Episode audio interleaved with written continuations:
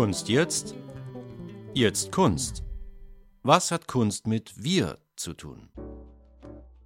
In Gesprächen mit Künstlerinnen, Künstlern und Akteurinnen aus der Kunstwelt geht es um das Hier und Jetzt. Zeitgenössische Kunst mitten in der Gesellschaft ist unser Thema. Was hat also Kunst mit dir, mit mir und vor allem mit wir zu tun?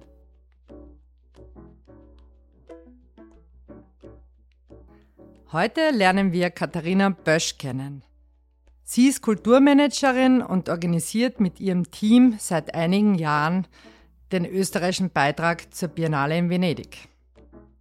Wir blicken also heute hinter die Kulissen dieses Großevents und schauen, wie viel wir im Hintergrund notwendig ist, damit Kunst und Künstlerinnen gut präsentiert sind.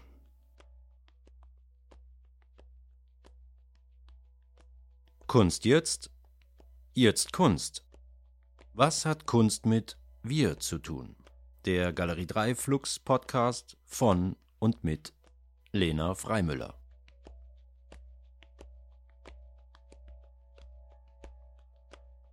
Herzlich willkommen, Katharina, im Flux Wohnzimmer. Schön, dass du da bist. Danke, dass du dir Zeit genommen hast. Ich bin schon gespannt, was du erzählst. Ja, hallo, ich freue mich auch und bin auch gespannt, was du mich fragst. Ich möchte dich kurz vorstellen. Du bist 73er Jahrgang und von der Ausbildung her Kulturmanagerin. Und du bist schon seit 2002, also seit fast 20 Jahren, Teil eines Kuratorinnenkollektivs, nämlich der Sektion A, von der du auch Geschäftsführerin bist. Und nur eines der Projekte, die ihr organisiert, ist eben der österreichische Pavillon bei der Biennale in Venedig.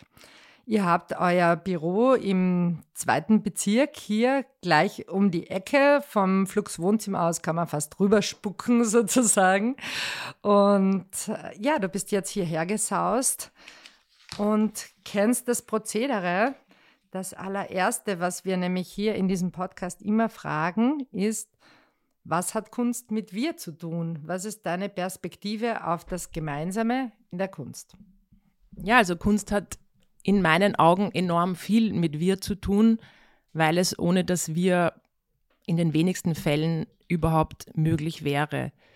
Nämlich nicht nur Kunst zu produzieren, sondern auch Kunst zu zeigen, Kunst wahrzunehmen, sich mit Kunst zu befassen. Da ist immer ein riesiger Tross im Hintergrund, der mitwirkt, arbeitet, versucht, das Beste aus Projekten zu machen. Und das versuchen wir eben auch seit vielen, vielen Jahren. Und deswegen ohne dem Wir würden die Projekte, die wir machen, gar nicht existieren. Du bist also hinter den Kulissen im Kunstbetrieb tätig. Ähm, wie schaut diese Rolle aus? Was machst du alles? Was kann sich jemand vorstellen, der nicht weiß, was da alles zu tun ist?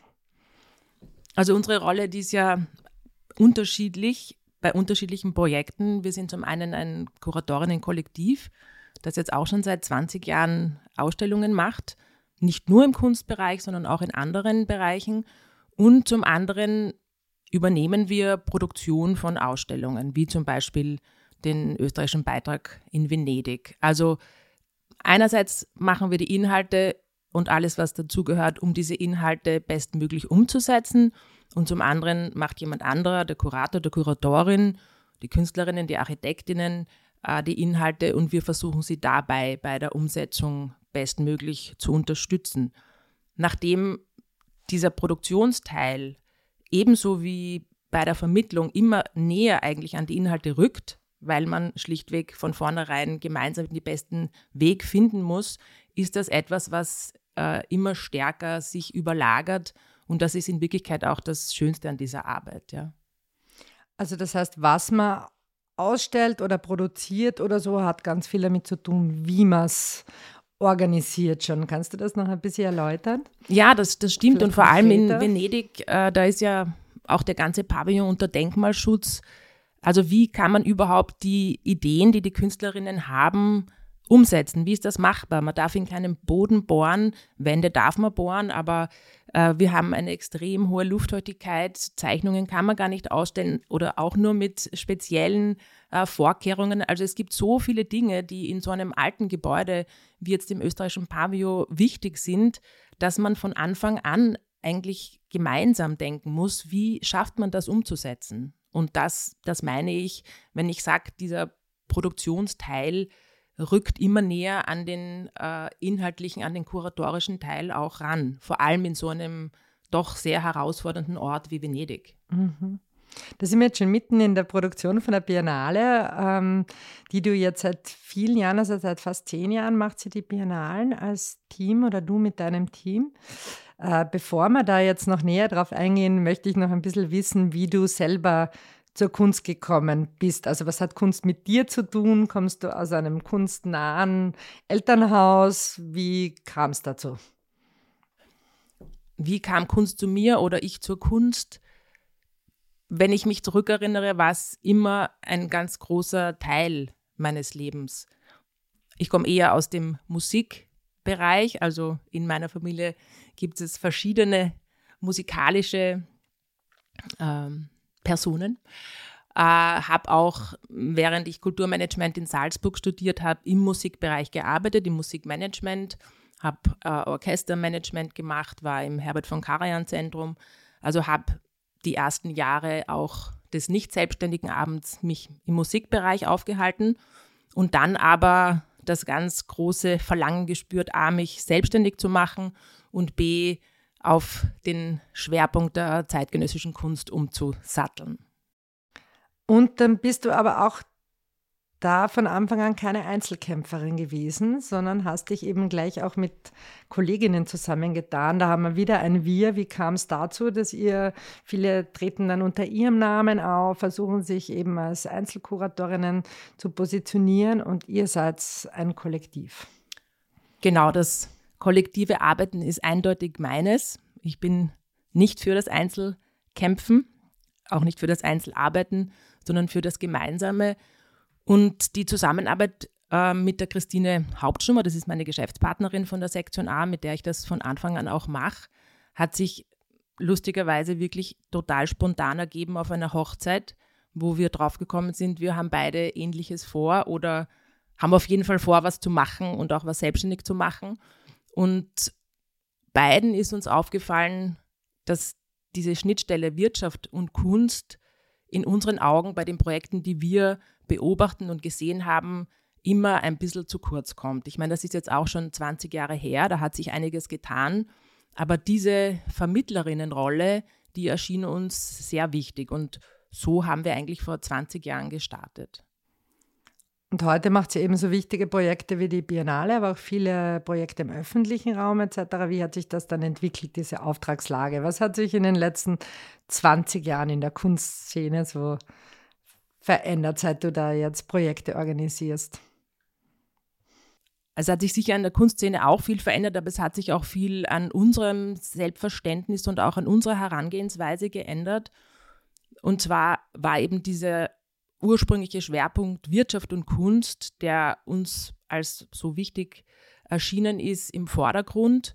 Wir haben eben viel in Zusammenarbeit mit Unternehmen gearbeitet, eben für Kunst am Bauprojekte, für Sammlungsaufbau, Sammlungsbetreuung und sind aber eben draufgekommen, dass uns das Kuratieren, was auch jetzt nicht immer nur institutionell war, noch mehr am Herzen liegt und im Laufe der Zeit ist auch die Möglichkeit gekommen, das auch viel mehr zu machen. Also so ein Unternehmen aufzubauen, dauert natürlich auch.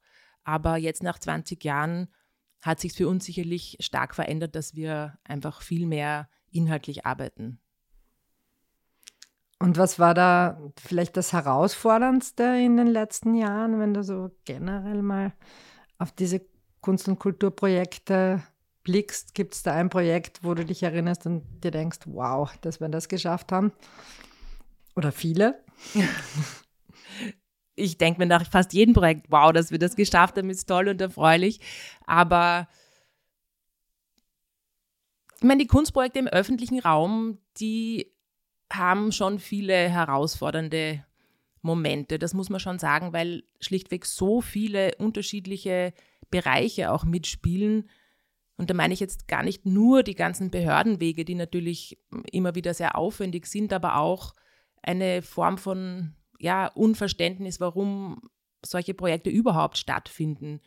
Also wir haben ein Projekt gemacht, das war eines schon der herausforderndsten, die ich mich erinnern kann, für die ÖBB an acht oder neun äh, Bahnhöfen gleichzeitig wurden Installationen, große Arbeiten eröffnet. Also nicht nur, dass wir an acht äh, Bahnhöfen gleichzeitig sein mussten, auch als Team uns total aufgesplittet haben, sondern auch dort dieser öffentliche Raum, wo einfach ein Kunstverständnis äh, oder auch ein Interesse primär mal nicht da ist, äh, war schon wirklich speziell. Also die ÖBB wollte das machen, aber dass man dann auch an bestimmten Orten ein Loch bohren muss oder vielleicht eine, ein Kabel verlegt. Also am liebsten hätten sie gehabt, es äh, schwebt alles. Aber auch das haben wir geschafft und waren wirklich dann in, genau, in neun Städten gleichzeitig und haben da teilweise wirklich große Installationen eröffnet und war auch sehr toll. Wow. Mhm.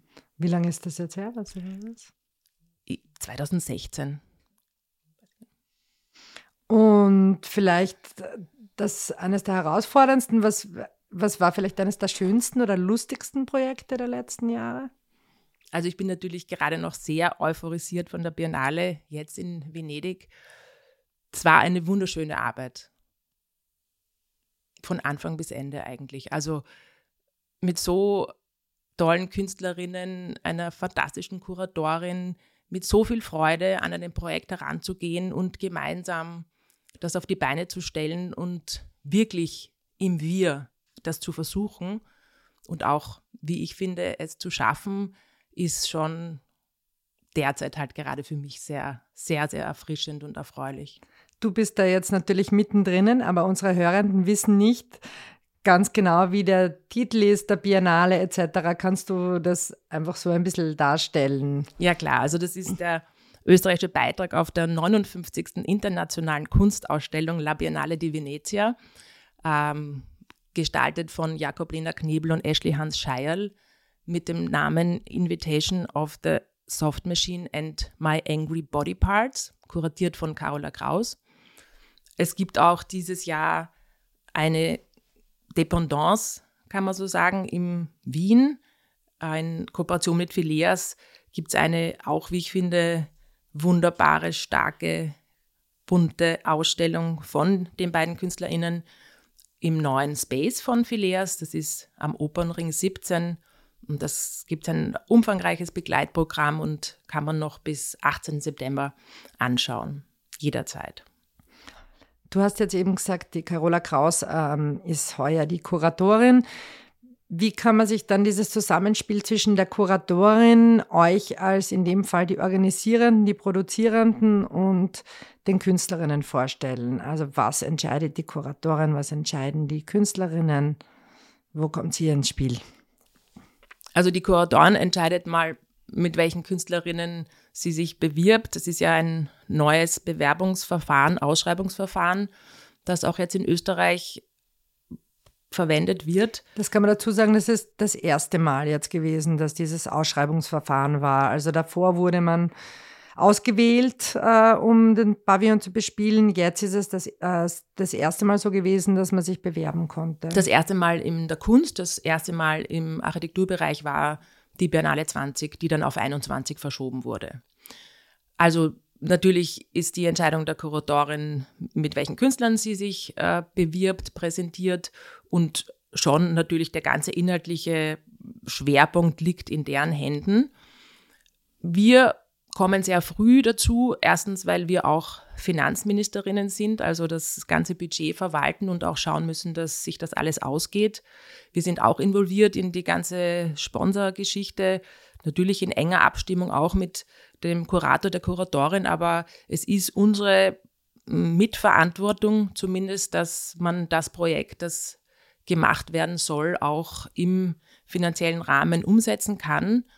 Und dann geht es los in Wirklichkeit von der Produktion der Arbeiten über alle Details, das Magazin, dass äh, die Transporte, Aufbau, Abbau, Sicherheitsvorkehrungen, die ganzen Vermittlerinnen im Haus sind also auch für, also die ja dann auch über die längste Zeit des, der Ausstellung im Pavillon sind. Also das Team und die Kuratorin und die Künstlerinnen sind die Eröffnungstage da. dann vielleicht noch das eine oder andere Mal, aber den Rest sind diese Vermittlerinnen, die den Pavio betreuen, für uns essentiell. Und also die gut auszuwählen, einzuschulen, zu versuchen, dass die wirklich diese Botschafterinnenrolle haben, das ist zum Beispiel auch ein ganz wichtiger Punkt. Sind die Österreicherinnen oder Italienerinnen, können, sind die zweisprachig? Die sind also unterschiedlich. Wir arbeiten meistens mit in Italien oder Venedig wohnenden Männern und Frauen. Meistens sind sie entweder Kunsthistoriker oder Architekten. Manche haben zwei oder drei Ausbildungen fertig. Es ist sehr schwierig, einen Job in Venedig zu finden. Also wir haben wirklich toll ausgebildete Menschen, die im Pavillon arbeiten. Wir haben auch die Erfahrung gemacht, dass es schwierig ist, jemanden von Wien zu holen oder von Österreich zu holen, weil dann doch äh, immer wieder es Schwierigkeiten gibt und man braucht auch so ein, ein bisschen ein Netzwerk, dass wenn jemand krank ist, wenn die Vaporettos nicht fahren, dass trotzdem garantiert ist, dass der Pavillon einfach jeden Tag um 10 Uhr offen ist. Das heißt, es sind dann die Leute, die aufsperren, aber auch die, die die Aufsicht machen und im Zweifel eben auch Fragen beantworten, also wirklich eine kunstvermittelnde Rolle haben. Absolut. Deswegen sind die auch in meinen Augen wirklich toll, bis fast zu toll ausgebildet, weil sie auch Führungen machen, weil wir auch den Anspruch haben, dass sie wirklich auf die Besucherinnen zugehen, dass sie diese, also wesentlich mehr als nur Aufsicht sind. Es kostet auch ein Schweinegeld, kann man sagen. Sie werden angestellt sind, nach italienischem Arbeitsrecht angestellt. Das kostet wirklich einen großen Teil des Budgets, sind diese Aufsichten. Aber umso mehr haben wir den Anspruch, dass sie wirklich auch diese vermittelnde wichtige Rolle haben. Wie viele Personen sind das? Also wir haben jetzt zwei fix im Pavillon immer, die sich aber abwechseln. Also vier äh, Kolleginnen haben wir, die, die sieben Monate im Pavillon sind. Wow, sieben Monate. Und die sprechen eben Deutsch, Italienisch, Englisch? Die sprechen auf jeden Fall Italienisch, auf jeden Fall Englisch und dann haben sie alle noch andere Sprachen auch noch. Aber wir haben jetzt auch keinen Anspruch, also dass es Deutsch sein muss. Ist ja doch nicht der größte Teil der Besucherinnen deutschsprachig. Aber du sprichst wahrscheinlich Italienisch, nachdem du so viele Jahre da jetzt in Venedig tätig bist? Das ist tragisch, es ist nicht so. Ich spreche extrem schlecht Italienisch. Es ist wirklich zum Genieren die Situation ist, dass ich mit fast niemandem Italienisch spreche. Ich bin zwar dort seit zehn Jahren und das nicht so wenig, aber alle sprechen Englisch. Also die Handwerker jetzt gerade nicht, aber wir haben ja auch einen ganz wichtigen Partner, der in Venedig selber sitzt, ein Architekturbüro, wo ich jetzt mit der Svetislava, der großartigen Svetislava, seit vielen Jahren den österreichischen Pavillon mache. Mit ihr spreche ich nur Englisch. Sie ist generell aus Serbien der Chef von denen ist Däne, spreche nur Englisch. Also es ist wirklich scheußlich. Jedes Jahr denke ich mir, okay, wenn ich jetzt nicht besser Italienisch lerne, dann mache ich nie wieder die Biennale und dann ist immer wieder so viel. Aber das wäre noch ein Ziel.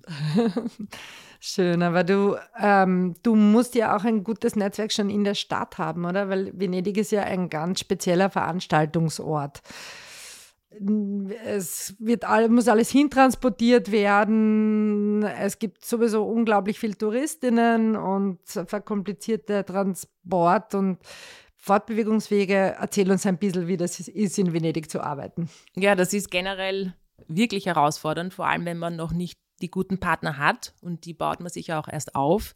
Insofern ist es schon sehr sinnvoll, dass wir das jetzt schon so lange machen. Das Wasser ist erstmal die, die größte Hürde in Wirklichkeit, weil es ist ja nicht nur, dass man alles über das Wasser transportieren muss, sondern auch, dass wenn zum Beispiel Hochwasser ist oder wenn ein Streik ist, die Arbeiter nicht kommen können. Also dadurch, dass ja St. Elena noch einmal eine Insel ist, kann auch äh, die großen Boote nicht ankommen. Also es ist eigentlich alles mit diesem Wasserwegen äh, extrem kritisch. Und das Hochwasser wirkt sich aus auf alles. Ja? Dann gibt es wahnsinnige Stürme. Also der österreichische Pavillon liegt so hoch, dass er vom Hochwasser generell nie betroffen ist. Also das ist schon einmal gut. Aber diese Stürme, die es in Venedig gibt, die sind derartig heftig, dass wir also auch jetzt, äh, darf ich gar nicht so laut sagen, aber es ist trotzdem so, vor vier Tage vor Eröffnung des österreichischen Pavillons einen Wasserschaden hatten, weil über ein kleines äh, Silikon Loch Wasser eingedrungen ist und sich der ganze Boden aufgequollen hat und wir obwohl wir seit einem Monat fertig sind, äh, den Boden neu machen mussten. Und solche Dinge funktionieren auch nur, und das zurückkommend auf deine Frage, wenn man ein tolles Team hat, die am Ostersonntag arbeiten. Wahnsinn, das, da bedenkt man natürlich überhaupt nicht, diese, auch die Hochwassersituation.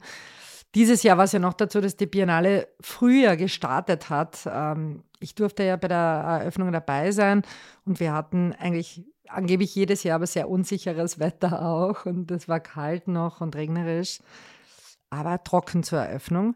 Was gab es denn in den letzten Jahren noch für hinter den Kulissen Herausforderungen oder Katastrophen? Ich meine, es gab ja ganz schön ganz verschiedene Bespielungen. Es gab Umbauten, eben wie du gesagt hast. Was, erzähl uns ein paar Anekdoten in diese Richtung, bitte. Ein paar Highlights des, ja. des, des Grauens. Äh, wo Wasser ist, gibt es auch Ratten. Wir hatten 2018 ein richtig gehendes Ratteninvasion, die echt problematisch war, weil diese Ratten sehr stark von unserer Technik angezogen waren und wirklich jeden Tag in der Früh die Technik kaputt war. Also Rattenurin ist, wie man vielleicht weiß oder auch nicht, extrem giftig. Es war dann so weit, dass unsere Techniker, die jeden Tag diese Technik wieder neu versucht haben, in Gang zu setzen, das war eine sehr komplizierte, mehrteilige Projektion von äh, Stefan Sackmeister und seiner Kollegin.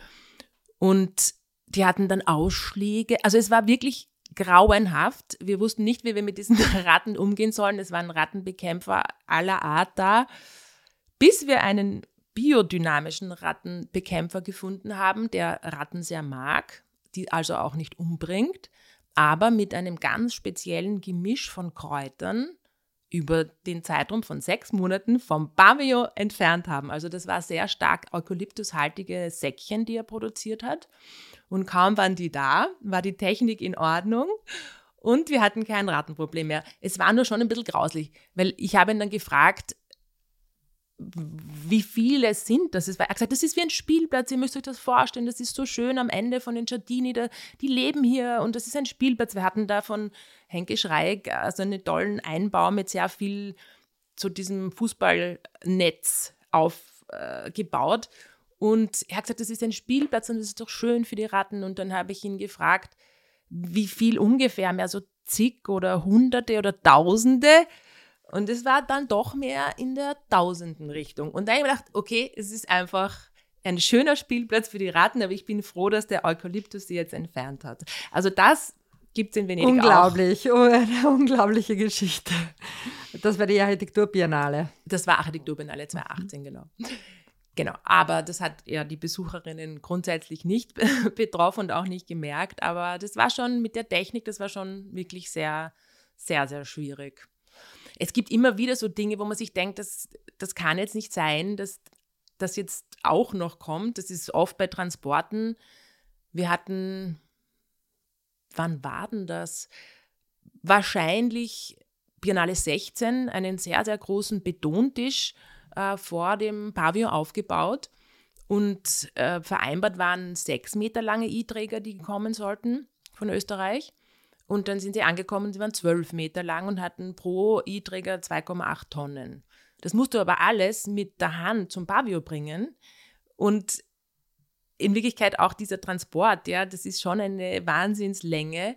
Aber die Transportleute, mit denen wir arbeiten, wir arbeiten seit Anfang an mit dem gleichen Team, die sind so unglaublich gut, die wissen so genau, wie sie was wo hinbringen, damit sie es äh, transportieren können. Und im Endeffekt wurden diese Tonnen von Stahl mit so einem kleinen Wagerl am Kies bis zum Pavillon geschoben, weil dieser Gabelstapler, der kleine, ist im Gatsch versunken, es hat wahnsinnig geregnet. Also Handcraft ist immer noch in Venedig wirklich ganz weit vorne, das muss man schon sagen, sind tolle Handwerker.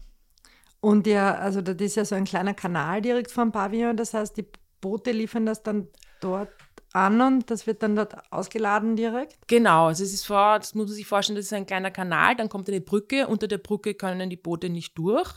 Das heißt, die Ausladestelle ist doch auch nochmal so, naja, das wären schon 200 Meter vom Pavillon entfernt. Und das ist eben dieser Kiesboden, der dann bei viel Regen sehr weich wird. Und da wird dann alles zuerst mit einem Kran, also die Boote haben schon Kräne, das schon, aber dann meistens auf die Handwagerl über, überladen. Wahnsinn, sehr analog. Ähm, wie ist das untereinander dann? Weil neben euch baut ja dann Polen auf und äh, äh, ja, verschiedene andere Länder. Gibt es da Allianzen? Trifft man sich, kennt man sich, tauscht man sich aus, hilft man sich gegenseitig? Grundsätzlich ja. Österreich ist immer recht früh dran, weil es fast immer eine Publikation gibt, wo eben Installationsfotos hineinkommen. Das heißt, wir müssen mindestens einen Monat vorher mit allem fertig sein. Das hat den Vorteil, dass noch nicht so viele Pamios aufbauen und äh, dass man auch noch ausreichend Zeit hat, um Dinge auszubessern oder zu verbessern. Deswegen so viele Bamios zum Beispiel jetzt haben noch nicht aufgebaut gehabt. Allianzen gibt es auf jeden Fall, hat aber vielleicht ein bisschen mehr noch zu tun mit um, mm, unserem Partnerbüro, die auch den dänischen Pavillon betreuen und den englischen und den kanadischen, also die in einigen Pavillons auch sind. Die sind ein bisschen besser ausgestattet, haben eine bessere Leiter, die haben sogar ein Klo. Das ist das tolle Thema in Venedig, wo man in Sardinien aufs Klo geht. Die Klosituation ist einfach verheerend. Also muss man sagen, leider ein bisschen typisch für Italien. Mhm. Aber unglaublich, bei solchen Menschenmassen so wenige Toiletten. Nein, nein, das ist ganz. Äh, ganz erstaunlich, dass die Biennale das doch in seit 1898, glaube ich, gibt es die Biennale, haben sie das richtig noch nicht hingekriegt. Wir haben jetzt erstmals, die Verantwortliche kann eh nicht Deutsch, deswegen ist es wurscht, ein, ein eigenes Mobilklo uns äh, organisiert, das total verboten ist. Man darf das nicht. Man darf kein eigenes Mobilklo haben bei der Eröffnungstagen. Und wir haben aber gesagt, das ist uns eigentlich egal und wir räumen es dann gleich wieder weg und hatten deswegen dieses große Problem nicht. Aber es ist ein, de facto ein richtiges Problem, ja. Es, es ist einfach nicht zu glauben, es ist aber nicht, es ist nicht in den Griff zu bekommen. Also insofern so viel Kontakt haben wir nicht mit unseren Nachbarn. Dem serbischen Pavillon ist natürlich immer ein, ein Austausch, aber sie sind viel später mit ihrer Produktion. Sie haben ja auch nur einen Bruchteil von den Budgets von anderen. Also das haut mich dann schon auch immer wieder um, mit wie wenig eigentlich andere Pavillons das auch schaffen und auch tolle Beiträge machen. Tolle Präsentation auch ja, in Serbien. Ja, finde ich absolut. Ja. Ich meine, die haben genau einen Null-Unterschied zu uns. Wow. Mhm. Also. Mhm. Und wie ist das Verhältnis jetzt? Also die Biennale besteht ja aus diesen Länderpavillons und dann aber auch die Hauptausstellung. Habt ihr dann mit der Hauptausstellung was zu tun, sozusagen mit der Kuratorin der Biennale insgesamt? Oder arbeitet ihr das ja autonom? Wir haben eigentlich gar nichts damit zu tun, außer dass wir es uns anschauen und uns dann im Idealfall freuen. Aber ich weiß gar nicht, ob die Kuratorin im Pavillon war. Wahrscheinlich schon, aber es ist, da gibt es eigentlich in diesen Eröffnungstagen nichts außer die Jury, die herumgeht und es sind wirklich die Länder für ihre Pamios verantwortlich. Eben bis zum Putzen, Aufsicht ist alles die Verantwortung der eigenen Länder, also der Länder. Also wird es dir auch nicht vorgestellt, der Gigili Hamani in diesem Fall jetzt, dass es ein gemeinsames Auftaktessen oder irgendwas gibt. Man kann sich das wirklich als zwei getrennte Shows sozusagen vorstellen. Es gibt schon einen Cocktail, äh, wo alle Kuratoren und Künstlerinnen eingeladen sind da wäre so ein Aufeinandertreffen möglich. Das war bei uns gleichzeitig zu unserer Eröffnung, also hat das auch nicht stattgefunden. Aber meiner Ansicht nach ist das wirklich recht äh, parallel voneinander. Und eben, das, ist ja diese Länder-Pavillon-Sache, also dass das praktisch wie Fußballmannschaften ist. Äh, ein Land wird repräsentiert durch ein Team aus Kuratorinnen und Künstlerinnen eben das wird ja in den letzten Jahren sehr viel kritisiert oder steht am Pranger oder auch Künstlerinnen sagen mir, sie finden das nicht gut. Zugleich habe ich heuer auch bemerkt, äh, Künstler, die in Österreich leben, bespielen noch den Pavillon ihres so Herkunftslandes zum Beispiel. Also da findet eine zunehmende Durchmischung statt. Das wird nicht so genau genommen, wer wo lebt oder so. Wie siehst du diese nationale Ausrichtung von Pavillons? Finde ich grundsätzlich immer problematisch, wenn etwas über oder sagen wir es so rein über die äh, Nationalität gehandhabt wird. Es hat sich da ja auch schon einiges getan. Immer wieder bespielen unterschiedliche Länder die Pavillons von anderen, werden eingeladen zu tauschen. Dieses Jahr, glaube ich, auch äh, Holland hat den Pavillon freigegeben für, kann sich erinnern, äh, ein baltisches Land, glaube ich, äh, und hat einen anderen Pavillon gesucht. Und es sind auch nicht immer nur Vertreterinnen der Nation, sondern da wird auch getauscht. Ein bisschen muss man sich halt auch vorstellen, dass die Biennale als Weltausstellung geplant war, 1898, wie es gestartet hat, wo man sich also wirklich an diesen Orten ein großes Potpourri an künstlerischer Produktion, an Strömungen angeschaut hat. Das ist nicht mehr so relevant. Vielleicht wird es jetzt wieder relevanter, weil wir alle weniger reisen sollen, dass man dann doch wieder nur an einen Ort fährt und nicht an hunderte Biennalen.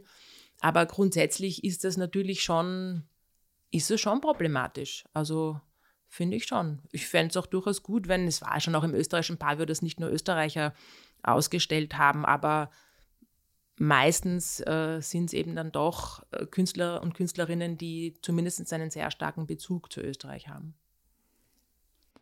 Und du hast jetzt auch angesprochen, das Reisen und das, das wurde ja auch heuer wieder von den Medien und überhaupt kritisiert. Jetzt reisen wieder alle. Jetzt war die Pandemie, zwei Jahre, jetzt fliegen wieder alle Kunstmenschen international zur Biennale und schauen sich das an. Es war unglaublich voll bei der Eröffnung, also so voll habe ich es auch noch nie erlebt. Ähm, hat man in der Produktion im Vorfeld gemerkt, dass diese ganze Diskussion um Nachhaltigkeit etc sich bemerkbar macht in der Produktion? In der Produktion nicht wirklich. Mhm. Der, der Krieg ist auch noch dazu gekommen jetzt heuer im Vorfeld hat uns jetzt auch nicht unmittelbar betroffen, auch wenn es uns natürlich persönlich sehr betroffen hat, aber was die Arbeit betrifft, äh, war das nicht unbedingt zu merken. Da war sicherlich die Jahre davor, die zwei, wo eben äh, Corona noch stärker zumindest sicht- und spürbar war, es war wesentlich schwieriger. Also da hatten wir wirklich sehr, sehr viel Arbeit mit den ganzen Genehmigungen, mit allen möglichen Tests, mit einem Covid-Manager.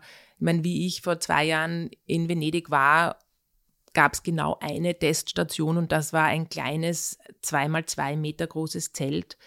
Und das war der einzige Ort, wo man sich testen konnte, aber man musste jeden Tag getestet sein. Also sie haben auch dann erst nach dem ersten Jahr eine eigene Teststraße für das Team gemacht. Also das war schon unglaublich äh, kompliziert in Venedig auch. Also da, das kann man nicht vergleichen mit den Angeboten, die es in Wien gab. Und das hat natürlich sehr viel Aufwand bedeutet, das alles zu organisieren mit den ganzen ja, Corona-spezifischen Maßnahmen. Mich interessiert es nochmal ganz kurz zurückzugehen zu dieser Länderfrage, weil du hast ja auch angesprochen, dass die Budgets sehr unterschiedlich sind. Also dass einfach manche Länder viel, viel weniger äh, Geld zur Verfügung haben. Ähm, ich meine, damit ist natürlich auch schon eine starke Ungerechtigkeit begründet. Wie setzt sich dieses Budget überhaupt äh, auch bei uns jetzt zusammen? Also es gibt eine Basisfinanzierung des Bundes das ist auch nicht geheim, das sind 450.000 Euro. Und dann ist es aber klar, dass der Kurator, die Kuratorin noch zusätzliches Geld aufstellen muss, weil sich um dieses Geld die Bespielung des österreichischen Pavillons schlichtweg, ich möchte jetzt nicht sagen nicht, aber nur sehr, sehr schwer ausgeht. Also es gibt schon auch die Geschichte, dass ein einziger Pavillon einmal 500 Schilling, glaube ich, waren das damals noch zurückgegeben hat und wo es sich ausgegangen ist ohne Sponsorgelder. Aber das ist schon bei den derzeitigen Entwicklungen, auch was ich von der Aufsicht gesprochen habe, fast nicht möglich, dass man das da hinkriegt. Und insofern ist, das muss man auch sagen, eine, ein Großteil der Arbeit des Kurators, der Kuratorin, dieses Geld aufzustellen. Und dann kommt mal lang nichts am Arbeitsaufwand und dann kommen parallel natürlich die Entwicklung der Inhalte der Magazine, was auch immer, der Publikation. Und das findet dann wieder in Abstimmung mit den Kuratorinnen den jeweiligen statt. Genau. Und da mhm. gab es bessere und schlechtere Zusammenarbeiten in den letzten Jahren. Kannst du uns da vielleicht auch ein, irgendwie ein Highlight nennen oder so? Was, die, was das Geldaufstellen betrifft? Na, eher also diese genau. jetzt sonst die inhaltliche Zusammenarbeit. Ach so, die, Ja, eigentlich muss ich sagen, dass die Zusammenarbeit mit den Kuratoren, Kuratorinnen gut funktioniert hat. Natürlich sind einem manche Themen näher, sind einem manche Künstlerinnen näher, aber grundsätzlich kann ich da oder vielleicht will ich da gar nicht so ins Detail gehen. Ja. Ähm, dann vielleicht noch zu den positiven Sachen. Eben kannst du uns noch ein paar Highlights erzählen aus den letzten Jahren. Wir hatten jetzt die Rattenplage als negatives Beispiel von der ähm, Bereich der bildenden Kunst, weil eben in so vielen Jahren jetzt.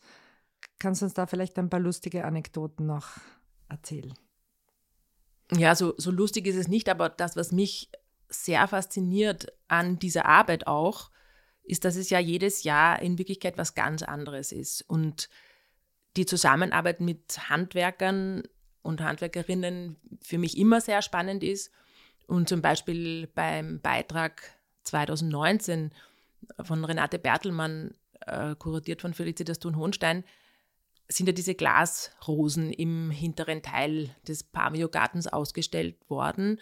Das waren in Summe 213 Glasrosen, die eben mit einem ganz tollen äh, Glasbläser in Murano entwickelt wurden. Und so in dieses Handwerk hineinzuschauen, also was das für eine Arbeit ist, bis diese Rosen so sind, wie sie sein sollen, was Glas überhaupt für ein Material ist, also das, das gehört sicher zu einem Highlight von mir, weil man das sonst nicht hat. Ja. Man hat sonst eine Führung vielleicht einmal in einer Glashütte, aber das ist es. Aber wirklich zu sehen, wie die an, mit diesem Material, mit diesem wirklich unglaublichen Material arbeiten und äh, dann auch noch genau 213 mit der Hand zu machen, weil das geht nicht anders. Es ist einfach nur händische Arbeit. Äh, das war schon unglaublich faszinierend. Also das ist mir sehr stark in Erinnerung, eben dieses Dabeisein, wie so etwas entsteht. Neben den Schwierigkeiten, weil diese 213 Rosen hatten auch noch 213 Messer und waren in so einem Abstand, dass es schon sehr schwierig war, das zu putzen. Und es war ein weißer, sehr glänzender Boden. Und ich habe erst diese Biennale 2022 ähm, die Martina, die Putzfrau, getroffen und ich kenne sie natürlich schon viele Jahre und ich rede dann immer Spanisch, weil das kann ich und sie redet Italienisch. Also wir unterhalten uns schon. Und dann hat sie mir eine riesige Narbe gezeigt. Also wirklich sicherlich sieben, acht Zentimeter lange Narbe. Und ich habe gar nicht gewusst, warum sie mir diese Narbe zeigt. Und dann hat sie gesagt, sie ist da in dem Rosengarten hängen geblieben. Also solche Geschichten verfolgen einen dann auch. Dann war ein Hagel und auf einen Schlag sind 68 oder 78 Rosen kaputt gewesen, weil der Hagelschlag, diese, das war ja im, im Freien ohne ein Dach. Versicherungssachen gibt es ohne Ende. Also es ist ein schwieriger Ort. Wahnsinn. Venedig. Wahnsinn, Wahnsinn. In diesem ganzen Trubel und in der Vorbereitung, ich meine, wie, vielleicht vorher noch die Frage, wie lange dauert das? Also wann fängt sie an, die nächste Biennale zu organisieren? Also es hat sich ja jetzt ein bisschen nach vor verlegt, auch um den Kuratoren und Künstlerinnen mehr Zeit zu geben. Wenn es kein Pandemiejahr ist, ist es ein, ein Dreivierteljahre vorher, dass die Verlautbarung ist. Und das aktive Arbeiten ist, würde ich sagen, eineinhalb Jahre. Das heißt, Vorfeld. jetzt fangt ihr dann auch schon mit der nächsten Biennale an. Ja, sind wir schon mittendrin. Also die Architekturbiennale, glaube ich, wurde im Februar veröffentlicht, das Team. Und jetzt arbeiten wir schon intensiv daran, ja, ja. Obwohl gerade erst die andere Biennale eröffnet wurde. Genau. Wie, das stimmt. Wie ist es mit der Selbstfürsorge? Also was hast du für Tricks? Ich habe dich ja da auch live erlebt mit den Künstlerinnen, mit den Kuratorinnen. Du hast ein Team bei dir. Wie machst du das? Also was tust du, um ruhig zu bleiben und um auf dich selber aufzupassen in diesem Trubel? Weil du bist ja die, der Mastermind. Also du überblickst das alles und alles, alle Fäden laufen bei dir zusammen. Wir brauchen Tipps, wir Kolleginnen. Natürlich ist ein Team extrem wichtig. Erfahrung hilft auch. Keine Frage. Ich erinnere mich, die erste Biennale 2011 mit Markus Schinwold und Eva Schlegel da sind wir noch vor ganz anderen Schwierigkeiten gestanden, weil wir das alles überhaupt nicht kannten und ich glaube auch richtig viel Deppensteuer gezahlt haben. Das passiert uns nicht mehr. Schon ist es eine gute ähm, organisatorische Struktur, klassisches Projektmanagement und aber auch ein Wissen um die Besonderheit des, des Ortes. Und was hast du vorher für ein Wort verwendet? Selbstfürsorge? Ja. Ich glaube, das kenne ich nicht. Das müsstest du mit meiner Familie sprechen. Ja, ich meine, das geht, glaube ich, vielen so, die dann auch so, ich, ich glaube, dass die Kunst ja oft auch ein Bereich ist, wo man auch wirklich mit Leidenschaft dabei ist und bei vielen dann die Grenze eben recht fließend ist. Aber ich kenne ja eben auch Projekte und Großprojekte, ein bisschen nicht so große Projekte vom Hintergrund und weiß einfach, dass das oft die Selbstfürsorge zu kurz kommt. Deswegen frage ich danach. Ich habe aber auch dein Team beim Aperol Spritz gesehen am Tag vor der Eröffnung und habe das Gefühl gehabt, die machen sich irgendwie gut untereinander oder so. Ja. ja, absolut. Es ist schon auch diese Eröffnung dann, wenn alles in Wirklichkeit fertig ist, auch für uns natürlich extrem freudvoll und feiern ist ein ganz wichtiger Teil. Also da bin ich überzeugt davon, dass man dem auch ganz viel Raum geben muss, wenn man halt für das Feiern auch noch verantwortlich ist, weil die ganzen Festivitäten äh, äh organisieren ja wir auch, dann ist man natürlich noch etwas länger ein bisschen angespannt, aber grundsätzlich ist es extrem wichtig, das als Team zu machen und wir waren auch diesmal fast alle. Wir haben uns irgendwann zum Ziel gesetzt, dass wir bei großen Sachen auch immer alle zu den Eröffnungen fahren. Und wir waren zu fünf dieses Mal in Venedig. Das ist schon auch toll, weil da kann man sich erstens nicht nur irrsinnig helfen, sondern man erlebt auch das, wofür man schon halt wirklich eineinhalb oder im Falle der diesjährigen Kunstbiennale fast zweieinhalb Jahre arbeitet, gemeinsam. Und das ist für uns als Team extrem wichtig. Und da sind wir auch zwischendurch natürlich beim Aperol Spritz sehr entspannt. Schön, wenigstens war es sehr schön. Wir haben jetzt relativ lange über die, eben die Organisation dieser Großveranstaltung gesprochen. Und du bist eben da in der institutionellen Szene eigentlich. Also das heißt, das ist ja eine, ein gefördertes Projekt, da gibt es ein Budget eben Kannst du ein bisschen sagen, wie verhaltet sich diese Kunstszene, dieses Verhältnis von diesem Projekten, nationalen Projekten und Kunstmarkt vielleicht auch? Also bei der Eröffnung sind dann auch die Galeristinnen, Sammlerinnen, auch aus den anderen Projekten. Wie siehst du so diese Szene, die verschiedenen Bereiche da? Das ist natürlich bei so einer Großveranstaltung wie der Biennale schon sehr ineinander übergehend. Natürlich haben die, äh, der Markt, hat die Galerie, hat die Sammler, Sammlerin ein großes Interesse da auch jetzt zum Beispiel bei den präsentierten Künstlerinnen dabei zu sein und zu schauen, dass natürlich auch Arbeiten verkauft werden, jetzt nicht unbedingt nur aus der Ausstellung, aber sonst auch. Das, was ich schon stark bemerkt habe, dieses Jahr noch stärker als sonst, ist, dass sich doch einige große Galeristen sehr stark positionieren auf der Biennale, so riesige Palazzi mieten und Wahnsinnsausstellungen machen, Einzelausstellungen. Und ich mir da denke, natürlich ist das spannend, es sind noch viele Leute dort und schauen sich es auch an, aber wenn da so ein unfassbares Geld dahinter, das ist eigentlich nicht mehr wirklich mit dem restlichen, also mit der restlichen Biennale-Idee auch nicht mehr so zu vergleichen. Also das ist schon zu bemerken, dass das ein immer stärker ineinander fließender Bereich ist. Uns betrifft es nicht so, weil wir haben nichts mit Galerien grundsätzlich äh, zu tun, aber bemerkbar ist es allemal. Auch sonst macht sie ja eben ja viel Kunst im öffentlichen Raum und andere Projekte. Ähm, wie schaut es da aus, um jetzt ein bisschen wegzugehen von der Biennale? Also wie kann man sich das, wenn man nicht so einen guten Einblick hat in den Kunstbereich, vorstellen? Da gibt es eben diese geförderten Projekte, dazu gehört eben Kunst im öffentlichen Raum. Wie trifft das auf, wer ist das Publikum von dem und unterscheidet sich das von Menschen, die in Galerien gehen, von Leuten, die Kunst kaufen? Naja, grundsätzlich ja, weil der Unterschied ist, die einen gehen zur Kunst, müssen aktiv den Schritt über eine Museumsschwelle oder Ausstellungsschwelle machen. In anderen Fall ist es umgekehrt. Die Kunst geht zu den Betrachterinnen, wenn sie sich so äh, bemerkbar macht, dass sie auch wahrgenommen wird.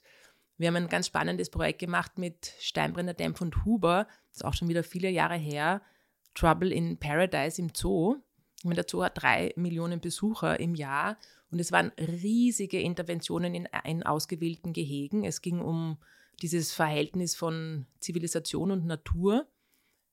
Und ich war fassungslos. Ich stand vor den äh, Pinguinen, wo eine riesige Ölpumpe eingebaut war, aber riesig. Wie, wie groß wird die gewesen sein? Ja, 20 Meter. Und die Leute haben sie nicht gesehen, haben nicht wahrgenommen, dass da irgendetwas anderes ist. Ja. Bei dem Nashorn war ein, ein großer Mercedes im Wasser, der ist untergegangen. Den haben sie lustigerweise viel stärker wahrgenommen, aber diese riesigen Teile, also insofern, es ist nicht immer nur, dass man die Kunst zu den äh, Leuten bringt, sondern man muss schon auch eben wieder an der Vermittlung arbeiten. Aber an sich bin ich ein großer Fan von Kunst im öffentlichen Raum, weil man die Möglichkeit hat, wirklich Leute auch zu berühren oder zu interessieren, die sonst diesen Weg einfach nicht machen. Gibt es da noch Highlights in deiner ähm, fast 20-jährigen Karriere als Kulturorganisatorin oder auch Kuratorin? Im öffentlichen Raum? Projekte, ja. Ja, ich meine, das ist auch lustig, ist auch wieder ein Projekt mit äh, Steinbrenner, Dempf und Huber, wo wir an drei oder vier verschiedenen Märkten im öffentlichen Raum Marktstände aufgebaut haben, hat geheißen Operation Figurini. Und diese, dieses dort so in eine Marktsituation mit halt den entsprechenden Leuten und Marktstandlern einzudringen, im Idealfall natürlich äh, positiv wahrgenommen zu werden, aber auch diese Gespräche, was das bedeutet, ja, da wurden eben in diesen, in diesen Marktstandeln äh, Kunstwerke in Kleinserien verkauft, aber wirklich genauso aufbereitet wie halt daneben das Obst und das Gemüse, waren das auch diese Standeln. Und also das war für mich schon auch hochspannend zu sehen, was es bedeutet, dass man eben da wirklich eigentlich auf Augenhöhe geht und sagt, du hast eine Kartoffel und ich habe hier eine kleine Skulptur von weiß nicht mehr wer. Und also dies, dieser Weg ähm, raus aus der Institution rein in den Alltag, der hat schon eine sehr große Qualität.